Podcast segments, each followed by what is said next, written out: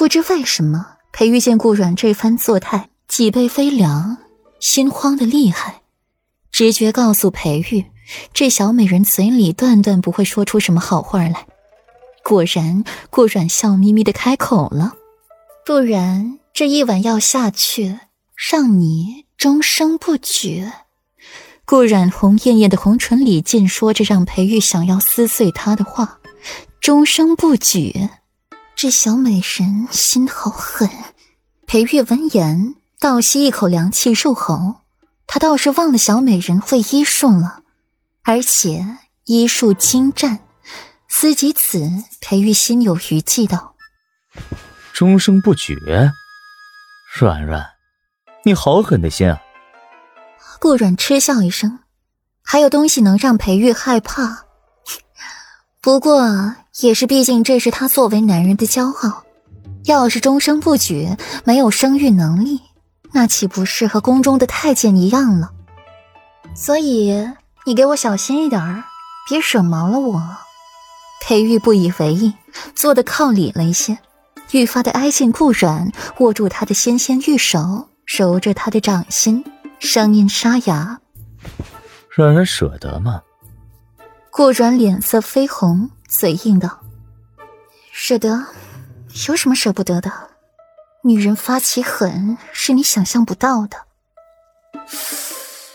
软软可真是狠心，都不像为夫认识的软软了。裴玉倒吸一口凉气，听着他的话，三分真，三分假。不敢把他逗弄得过头，这小美人狠起来都能对自己下手了，更别提自己这个夫君了。那你觉得我是什么样，裴玉？你死心吧，你是真不行的。顾阮无奈叹口气，有种儿大不由娘的错觉。这孩子怎么就不信呢？果然，他就不该指望这小美人说些他爱听的话。还好意思说他嘴上抹了砒霜，说话毒死人。这小美人也没好到哪儿去。放心，就算小，为夫也能让你登上云雨之巅。双手被裴玉扣住，放在了头顶上，衣衫被扯得凌乱不堪，暴露出来的肌肤上都印满了暧昧的痕迹。下面突如其来的闯入，令顾软不禁娇媚的喊出了声：“裴玉，你轻点儿。”裴玉动作顿了顿，挑衅的挑一挑眉，手指在顾软肌肤上流连，眼里划过了几分痴迷，语调慵懒：“软软，你叫这么大声，是怕旁人听不见吗？”金培玉提醒，顾阮才想起这是在外面。不是七云轩，而且隔壁就是座长安的屋子。裴玉，你给我停下！刚说完，裴玉便猛地撞了顾阮一下，险些喊出声来。顾阮一边手捂着唇，努力不让自己发出声音，一边又默默的承受着裴玉的所需，心里还担心旁人听见。偏裴玉一下一下的磨着他，身心都受着折磨。凤眸水光盈盈，眼角绯红湿润，宛如一朵沾了露水、娇艳绽放的红梅。偏裴玉稀罕惨了顾阮这副模样，更加卖力的宠爱她，一下一下的气磨着她，水漫金山，至黎明，云雨初歇。